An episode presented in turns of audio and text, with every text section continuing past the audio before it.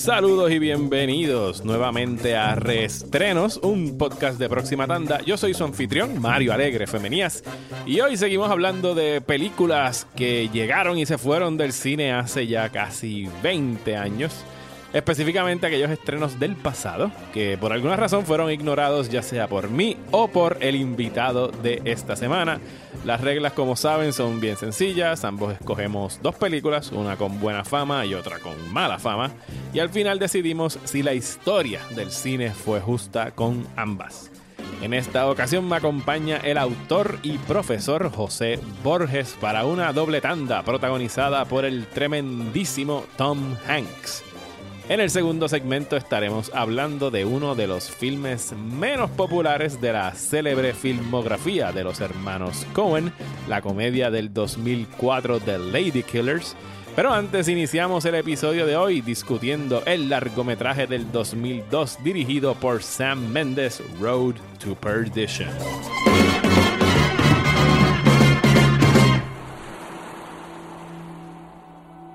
There are many stories about Michael Sullivan. Some say he was a decent man. Some say there was no good in him at all.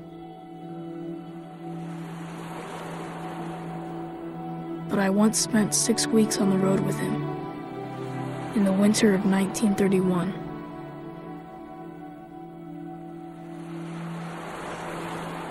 This is our story.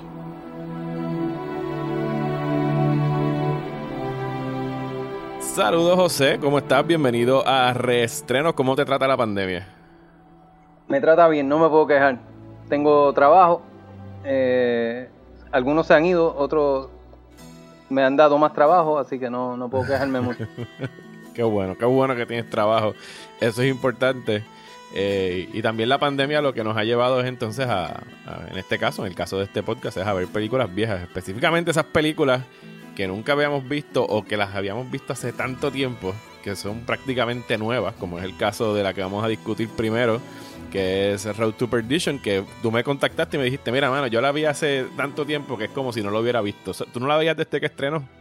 Yo no la veía desde que estrenó en video o DVD, pues yo la alquilé, no la vi en el cine. Y recuerdo que me había gustado, pero cuando la estaba viendo otra vez ahora, después que había visto el, el tweet tuyo mencionándola, y me puse a verla. Esta película no la, no la recuerdo.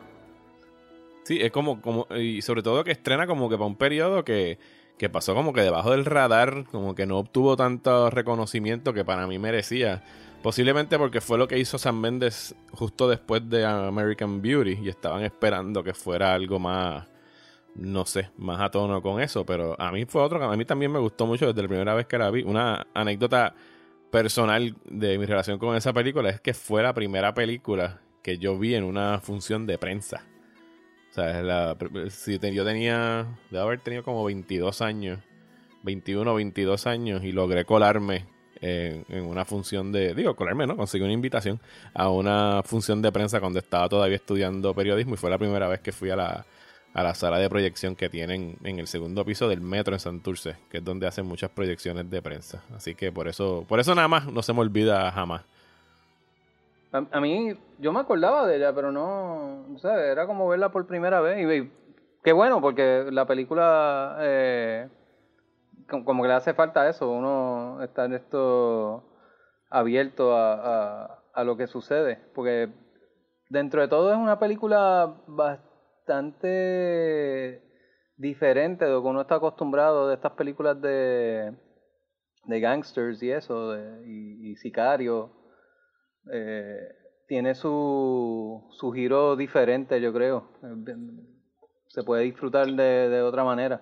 No, y que también es una cosa diferente para lo que es la carrera de, de Tom Hanks, que nunca ha hecho de un villano per se. Esto es lo más cercano a un villano que él ha interpretado y aún así es un villano que está buscando pues redimirse, que no es un villano full en todo el contexto de la palabra. Sí, que eh, curiosamente cuando estaba anotando, haciendo mis notas, a mí yo soy malo con, la, con los títulos de las películas y los nombres de los actores. Y en vez de anotar Road to Perdition, puse Road to Redemption.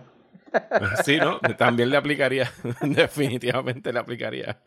Bueno, ¿y qué te pareció ahora que, que la viste? ¿Cómo, qué, qué, te llamó la atención? ¿Qué fue, fueron los temas que sacaste de ella? ¿Cómo crees que ha envejecido esta película en los últimos 20, no, 18 años, desde que estrenó en el 2002? Pues yo creo que ha envejecido muy bien. Es una película que se sostiene de lo más bien hoy día. Eh, tal vez hasta mejor que en aquella época, porque el, tema de la depresión hoy día es un poco más... Eh, relevante a nosotros que para aquella época. Podemos, podemos em, eh, empatizar un poquito mejor. Y también con las cuestiones de, veteranos de guerra regresando a, lo que es una vida normal. Pues eh, creo que se sostiene bastante bien hoy día en ese, por lo menos en esa ambientación. Me gustó también como que hay bastante simbolismo pero no es simbolismo que como que te lo presentan ahí en la cara, mira, esto es un símbolo. Ajá. no te lo restriegan en la cara. No, no, o sea, lo, coge o no lo coge, pero o, lo interpreta o no, pero eh, por ahí lo sigue. Tenía también una... Porque el, el personaje de Jude Law es básicamente un asesino en serie, si vienes a ver. O sea que esa, esa mezcla estuvo bastante interesante y bien a tono para la época, porque mira que eh, mucho se hacía con, con ese tipo de, de estereotipo de, de, asesino en serie. Parece que siempre fascina al, público. Me gustó también la, la manera en que muestran la violencia, porque no la glorifican. Son cuestiones bien serias cuando se llega a la, a la violencia y tiene unas repercusiones terribles. Curioso que, menciones eso, porque una de las cosas que, que solicitó Tom Hanks cuando se envuelve en el proyecto es que por favor no se...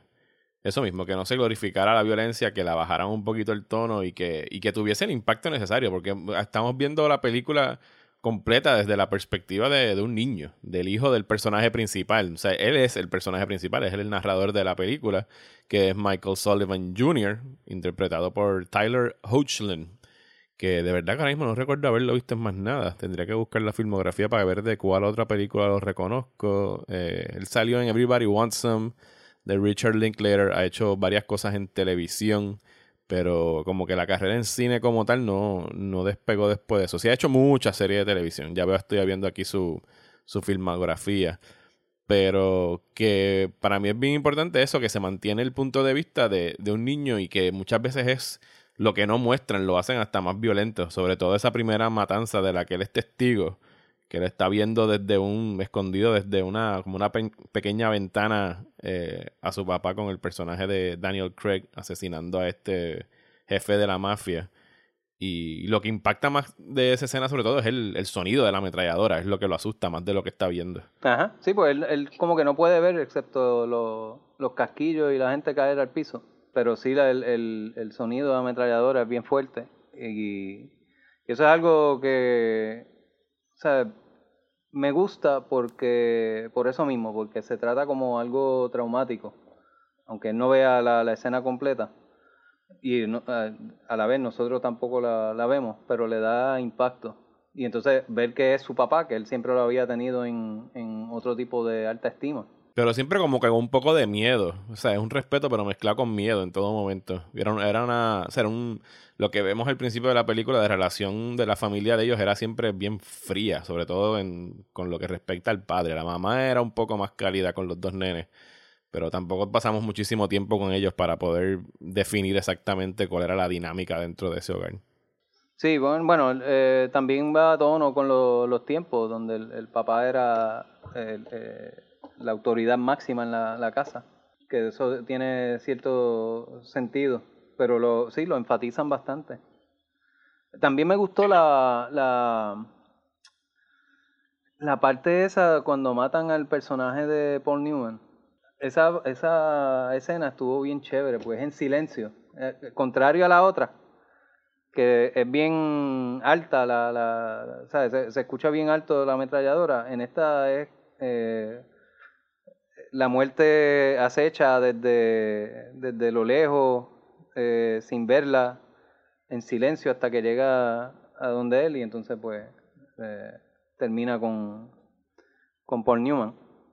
Sí, y es parte de, de lo que atrajo a, a Méndez a, a, este proyecto, es que él quería, o sea, después de haber hecho American Beauty, que era una película que dependía tanto de, de de narraciones, de conversaciones entre personajes, él estaba buscando un proyecto que pudiese ser expresado mayormente a través de imágenes, eh, sin necesariamente depender tanto del diálogo. Y es lo, escenas como esa, escenas como el momento en el que el personaje de Tom Hanks se sienta con Paul Newman a tocar el piano. O sea, todo lo que tú necesitas saber de esa relación la puedes ver en ese intercambio de ellos compartiendo una melodía en piano y la mirada del, del verdadero hijo desde la distancia de odio, de saber que pues esta persona que no es hijo eh, legítimo, de, ni legítimo tampoco, sino que es un hijo adoptivo de su padre, él, tiene mayor afecto que él, que es el verdadero hijo y heredero de lo que va a ser entonces esta mafia irlandesa. Y, y la película entera en realidad es una, una exploración de relaciones paternofiliales y cómo se o sea, cómo la violencia de cómo los, pe los pecados del padre se transfieren al hijo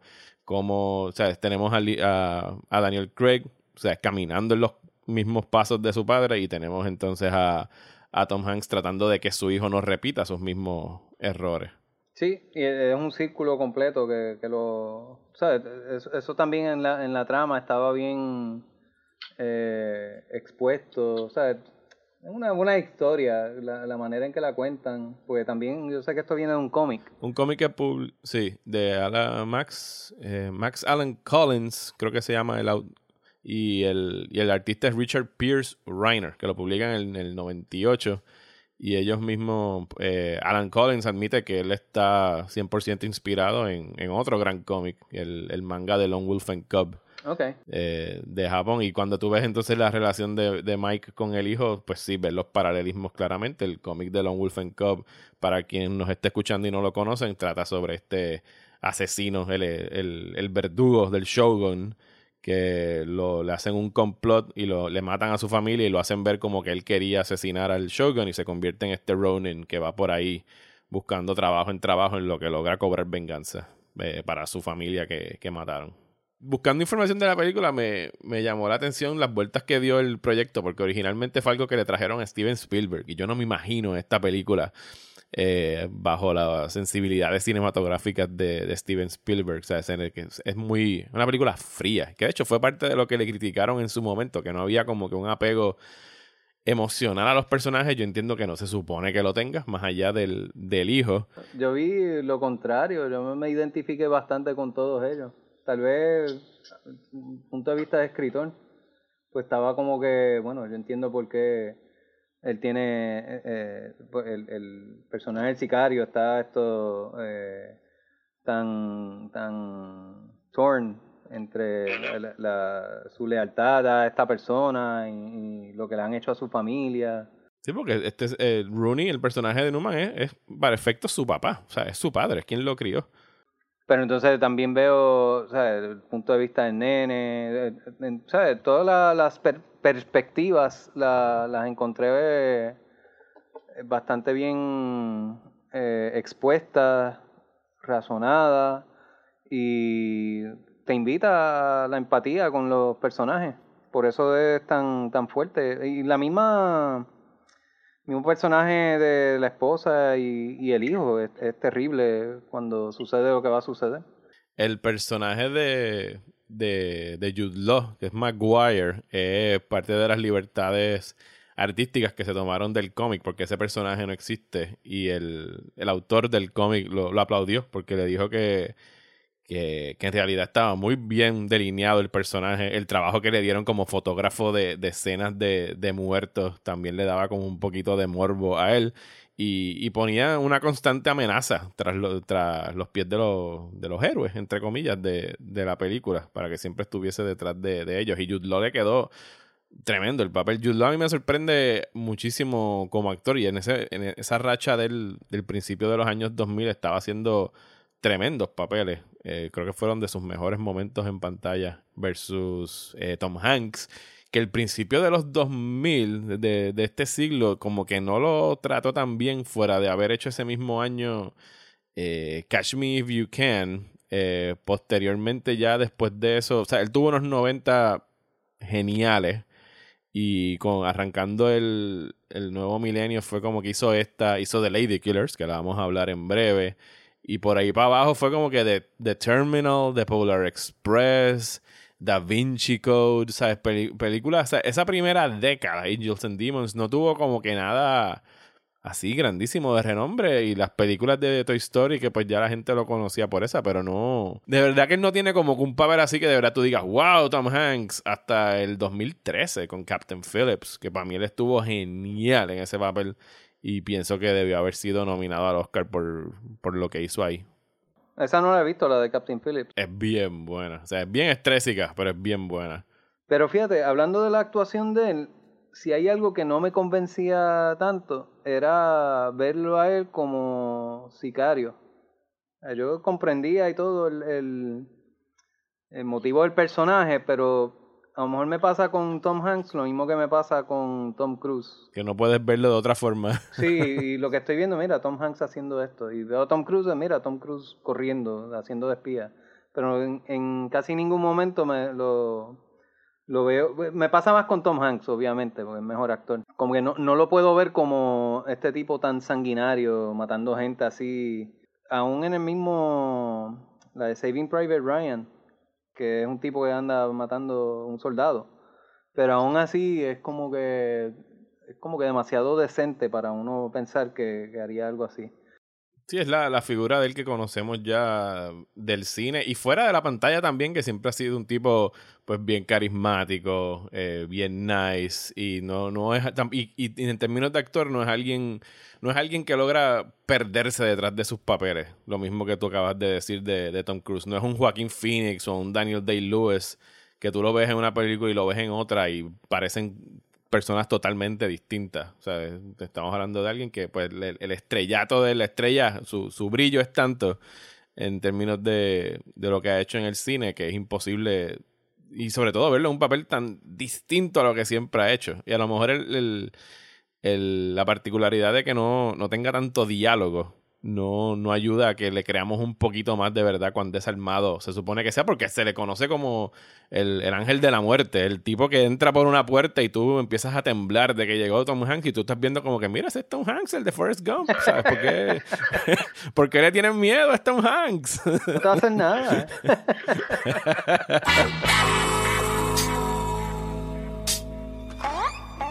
Allow me to present myself formally. Goldthwait Higginson Doa, PhD. I saw the sign in your window advertising a room to let. I'm looking for a quiet tenant. Madam, you are addressing a man who is quiet, and yet not quiet. Ok, pues ahora vamos a seguir con la doble tanda de Tom Hanks con una película que hizo poquito después de The Road to Perdition. De hecho, dos años después, eh, él hizo Road to Perdition, Catch Me If You Can, y en el 2004 regresa como el profesor G.H. Dorr en The Lady Killers, una película de los hermanos Cohen que es de esas películas de los hermanos Cohen que la gente no le gusta mencionar. Es como que dicen, eso es Lesser Cohen Brothers Cinema. Y, y yo diría que sí, yo no la había visto, entiendo que tú tampoco, ¿verdad, José? No, no la había visto.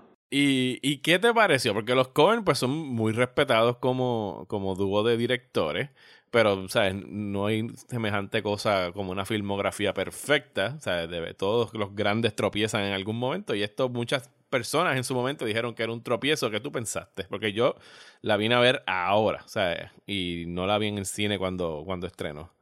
Pues yo la, la vi, la terminé y cuando vi los créditos que decía los, los directores. Esto era Cohen, por Dios. Ah, tú no sabías ese detalle antes de verla. yo, creo que se me había olvidado o algo así. ¡Wow! Llegué al final y me cogió de sorpresa. Y Dios mío, ¿qué es esto? o, sea que, o sea que si no te estaba gustando ahí, como que bajó todavía más. Porque era cómo es posible que hayan hecho esto. ¿Qué, qué les pasó aquí? esto era un, un contrato que tenían que, que, que llenar o algo así, pues pues no era, originalmente no iba a ser una película de ellos, era un libro, ellos se supone que nada más iban a escribir el libreto, el director iba a ser eh, Barry Sonnenfield, pero él se quita y entonces ellos asumen las riendas del, del trabajo, que sí se, yo puedo ver lo, ¿sabes? las cosas coenescas que hay en la película, porque estamos hablando de que en, muchas películas de los Cohen son estos imbéciles eh, tratando de conseguir dinero y enriquecerse de alguna forma. Así ha sido con, con múltiples de ellas, desde Fargo hasta Burn After Reading, etcétera, etcétera. Eh, hasta No Country for Old Men, de hecho, también es acerca de eso, solo que no son tan imbéciles en esa película, son unos dementes. Pero, pero fuera de eso, o sea, no diría que es como que un desastre de película, pero ciertamente como que su corazón y su atención no estaba plenamente. Sí, es algo raro, lo que tú dices es cierto, tiene los elementos, pero como que no nunca sincronizaron todos estos elementos que ellos suelen utilizar en, en las la películas de ellos. O sea, de, de, entrada, para mí fue un choque el que yo había visto el póster y yo entendía que era una película de época, algo grabado en Mississippi en, qué sé yo, los años 20 o los 30, pero cuando de repente la película arranca y estamos en el presente de ese momento y está esta eh, señora interpretada por Irma P. Hall, que es una viuda que vive en esta casa, yéndose a quejar con la policía de la música de hip hop y qué sé yo, dije, dije, espérate, esto es en el presente, porque entonces tampoco como que la película nunca se siente que es en el presente fuera de esas referencias que hacen, porque los carros se ven viejitos, ¿sabes? Los personajes, o sea, el personaje de Tom Hanks están hablando como si fuera un tipo que tiene un, un ¿cómo se dice? Un campo de concentración con esclavos en, el siglo XVIII, ¿sabes? No... Sí, tenía una plantación, o sea, está, es, es extraña, ¿sabes? Como que no no está bien pensado del todo. Si tú querías modernizar esta historia, que no hemos dicho, pero es un remake de una película británica del 55 y se siente como algo del 55, no algo más moderno. ¿Y tú llegaste a ver la, la del 55? La del 55 no la he visto. Es protagonizada por Alex Guinness en el papel de, Tom Hanks. Ahora tengo curiosidad de verla. O sea, porque es una comedia popular de la época. La trama que busqué en, internet es bastante similar. Lo que cambia es el hecho del setting y que no es un casino, sino que creo que es un banco u otra cosa que están tratando de robar. Pero es lo mismo, tratar de coger eh, de soqueta a esta, esta señora mayor para usar su casa para hacer un túnel para robar dinero. Que en el caso de la versión de los Coens es un casino flotante que está en, en este barco. Eh, y el elenco overall es como que. O sea, tienes ahí a Tom Hanks, tienes a Irma P. Marlon Wayans, J.K. Simmons, ¿sabe? Era un junte extraño de talentos que funcionan bien dentro de lo que están haciendo para mí. Pero muchas veces estos personajes, o sea, se sienten como caricaturas de otra época. Y entonces yo no sabría decir si intencionalmente los Coens los están escribiendo como caricaturas o es que de verdad ellos entienden que, que estos son buenos personajes a, tono con lo que están haciendo eh, dentro de sus intenciones con la película. Uno cuando ve los demás personajes de ellos de otras películas, usualmente son caricaturas de todas formas, pero en esta como que se les fue la mano y o sea, el, el, personaje J.K. Simmons con la, la, diverticulitis o lo que sea que tiene, interrumpe las cosas porque necesita usar el, el baño.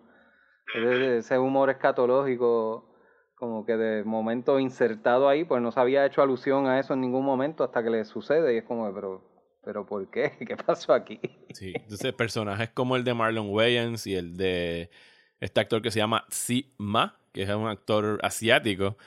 Eh, y a los Cohen se le ha señalado en algunas ocasiones de que sus películas son mayormente actores blancos, o sea, no tratan mucho con actores de otras razas. Y entonces tienes aquí a dos de ellos, el de Marlon Wayans es una caricatura absoluta de un chamaquito del gueto y el, asiático no apenas habla. ¿sabes? Le dan dos líneas, yo creo, en, en toda la película. Una caricatura de, del comunismo 50 ahí. Sí, es, es, algo bien extraño. Yo no sé por qué no lo hicieron como una película de los 50 y ya. O sea, eso no excusaría las caricaturas, pero por lo menos se justificaría en alguna forma el que los estuviesen escribiendo de esa forma. Eh, por lo que leí, alguna de sus influencias fue el cine de Preston Sturges, que es un cineasta de los años 40 que hacía muchos screwball comedies como Sullivan's Travels, es la película más famosa de él. Y sí puedo ver pues claramente la influencia de, del cine de esa época. Pero volvemos, el hecho de que está ocurriendo todo esto en el presente y es una película del 2004 con todos estos personajes hablando como si fueran de otra época, me, me choca y no... O sea, sí tiene sus momentos graciosos, tienen sobre todo ese final donde están tratando de decidir quién va a matar a la señora y tienen que estar cogiendo pues los palitos estos para decidir quién es el que va y cada uno pues va muriéndose como un perfecto morón. O sea, eso sí es un humor bien Cohen, específicamente la muerte del actor asiático. Es algo que puedo reconocer que hubiese estado, que hubiese salido y no se hubiese sentido extraño en algo como Racing Arizona. Ajá. Pero pero no sé, o sea, más allá de eso, no, o sea, no puedo decir que no me gustó, pero definitivamente estoy de acuerdo con que está bien abajo en un ranking de película de los Coens.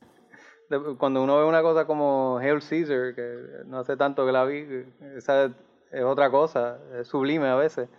Pero esta otra, yo me quedé como a diablo, no, no entiendo. Pero eso es una muy buena comparación, Hill Caesar, porque Hill Caesar está, obviamente, siendo una película de los años 40 en Hollywood. Pero es en los 40. Exacto, exactamente. Y están trabajando dentro de su zona de comfort, porque están en una película sobre el cine. Y ahí pues meten diferentes cosas, que si la persecución de los comunistas, etcétera, etcétera. ¿sabes? Están trabajando con muchas cosas a la vez que sí, sí se sienten ellos por lo menos más estables o más confiados en ese género. Y no fue como que tampoco, de la misma manera que Tom Hanks eh, tuvo unos años difíciles en términos creativos al principio de, esa década, los Cohen también...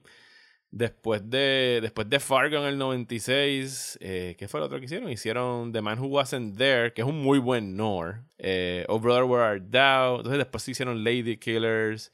Hicieron Intolerable Cruelty con eh, Catherine Zeta Jones y George Clooney. Que esa comedia a mí me gustó. Mucha gente también la tiene ahí abajo en los rankings de, su filmografía, pero a mí me gustó esa. Voy a tener que verla, pues no, no la, esa no, ni la he visto, ni sabía que era de ellos, ni nada. Eso sí es un, un screwball comedy donde tú puedes ver claramente qué es lo que ellos querían traer de vuelta al cine contemporáneo, inspirándose pues en esas comedias de los 30 y, y 40. Y, por supuesto, después de Lady Killers, pues hacen No Country for Old Men y pues ahí vuelven otra vez y despegan. Pero sí, esa década de ellos no fue exactamente su mejor periodo creativo. Y entonces el, papel de, Tom Hanks, que es lo, lo, que va a unir estas dos películas ahí, pues como que si no me lo creí muy bien como sicario en la otra, olvídate. En esta.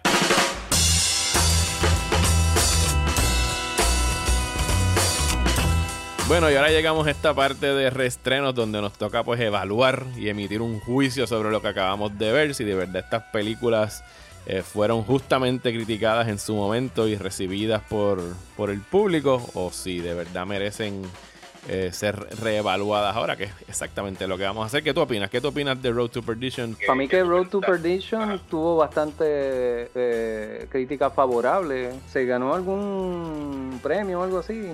Estuvo, ganó, me consta que ganó cinematografía, fue un, Oscar, de hecho fue un Oscar póstumo para Conrad L. Hall que murió en enero de del 2003 y los Oscars fueron febrero o marzo eh, y muy merecido el Oscar porque la cinematografía de esta película es de sus mayores virtudes, o sea, es espectacular.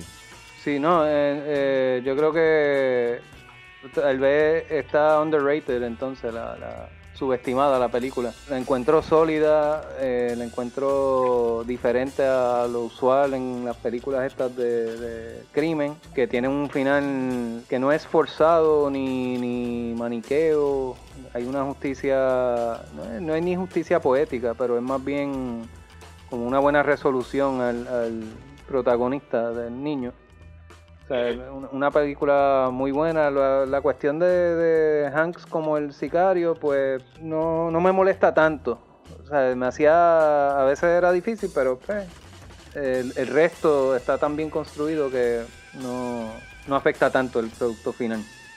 completamente de acuerdo contigo. Para responder tu pregunta, fue nominada a siete premios Oscar. Solamente ganó el de, el de cinematografía. Tuvo eh, actor secundario para Paul Newman, que si no me equivoco fue su última eh, nominación y su última aparición en pantalla, quiero decir, no, no buscará los datos, pero después de eso lo que yo me acuerdo de él es haciendo de la voz del, de uno de los carros en Cars y Y de verdad que sí, es, si, si llegó a ser su última aparición, que puedo buscar aquí rápidamente porque tengo su filmografía justo aquí enfrente mío. Él hizo. Salió, no, salió en una miniserie de televisión, pero creo que cinematógrafo. En, en términos de cine, sí fue la última vez que apareció en el cine. Lo demás que hizo fue cosas para, para televisión. Y fue un muy buen papel para despedirse de la pantalla antes de, de su fallecimiento, porque o le, le, cae como anillo al dedo y Paul Newman, pues es Paul Newman, ¿sabes? Coño. al César lo que es del César. Eh, yo, fíjate, a mí esta sigue siendo para mí eh, mi favorita de la filmografía de Sam Méndez. Le, tengo mucho cariño. Pienso que, que, el hecho de que es una película donde prescinde tanto del, del diálogo le ayuda y la narración en, de, dramática es mayormente por la puesta en escena y esas tomas y, y más lo que no se dice que, que lo que lo que se dice de los personajes. Así que sí, la tengo en muy alta estima y pienso que quizás es hora ya de que como que las personas le den un, una segunda mirada y de verdad se den cuenta de que de que es tremenda película. Porque sí, estoy de acuerdo contigo en que su momento como que pasó sin pena ni gloria por los cines. No le fue mal, tuvo su merecido reconocimiento, pero que ya no es una película que mucha gente habla de ella. Yo pienso que debería hablarse más de ella. Versus The Lady Killers.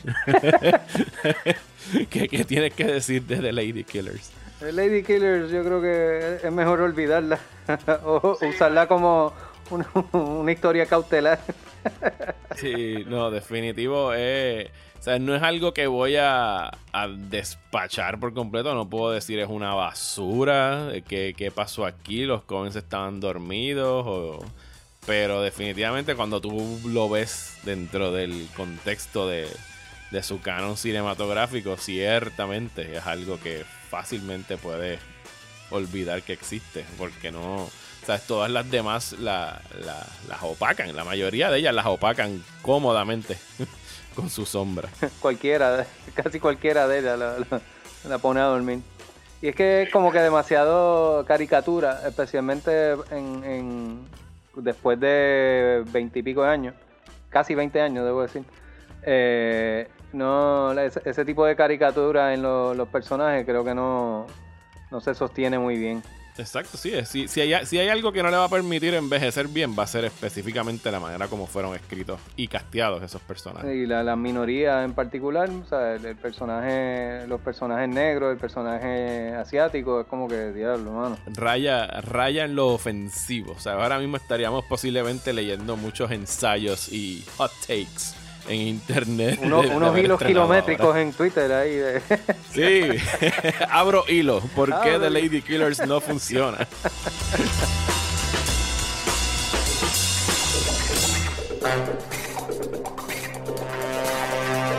Muchísimas gracias a José Borges por compartir este ratito conmigo. Pueden seguir a José en Twitter como J Borges, leer su blog, elblogdeborges.com, o adquirir sus novelas a través de Libro 787, la librería Norberto González o Amazon.com. Este podcast es traído a ustedes gracias a toda la gente que mensualmente se suscribe a este Patreon desde tan solo un dólar al mes. Así que si quieren y pueden, los invito a suscribirse y así me ayudan a poder continuar realizando este trabajo como lo hicieron recientemente Elena Aurora y José Feliciano. Muchas gracias a ambos por unirse a la página. Recuerden que con su suscripción uno de los principales beneficios que obtendrían es que van a poder escuchar este y todos los podcasts que hago a través de su aplicación favorita y no solamente a través de esta página. Y si ustedes están viendo alguna viejera por primera vez, me encantaría escuchar lo que piensan. Pueden enviarme un mensaje de voz con su reacción a marioalegre.proximatanda.com y con gusto lo incluiré en el podcast. Porque todos tenemos una lista de clásicos que no hemos visto y otra llena de infames películas a las que les hemos sacado el cuerpo. Y aquí en reestrenos, si yo no los vi, siguen siendo estrenos para mí. Muchísimas gracias y hasta la próxima.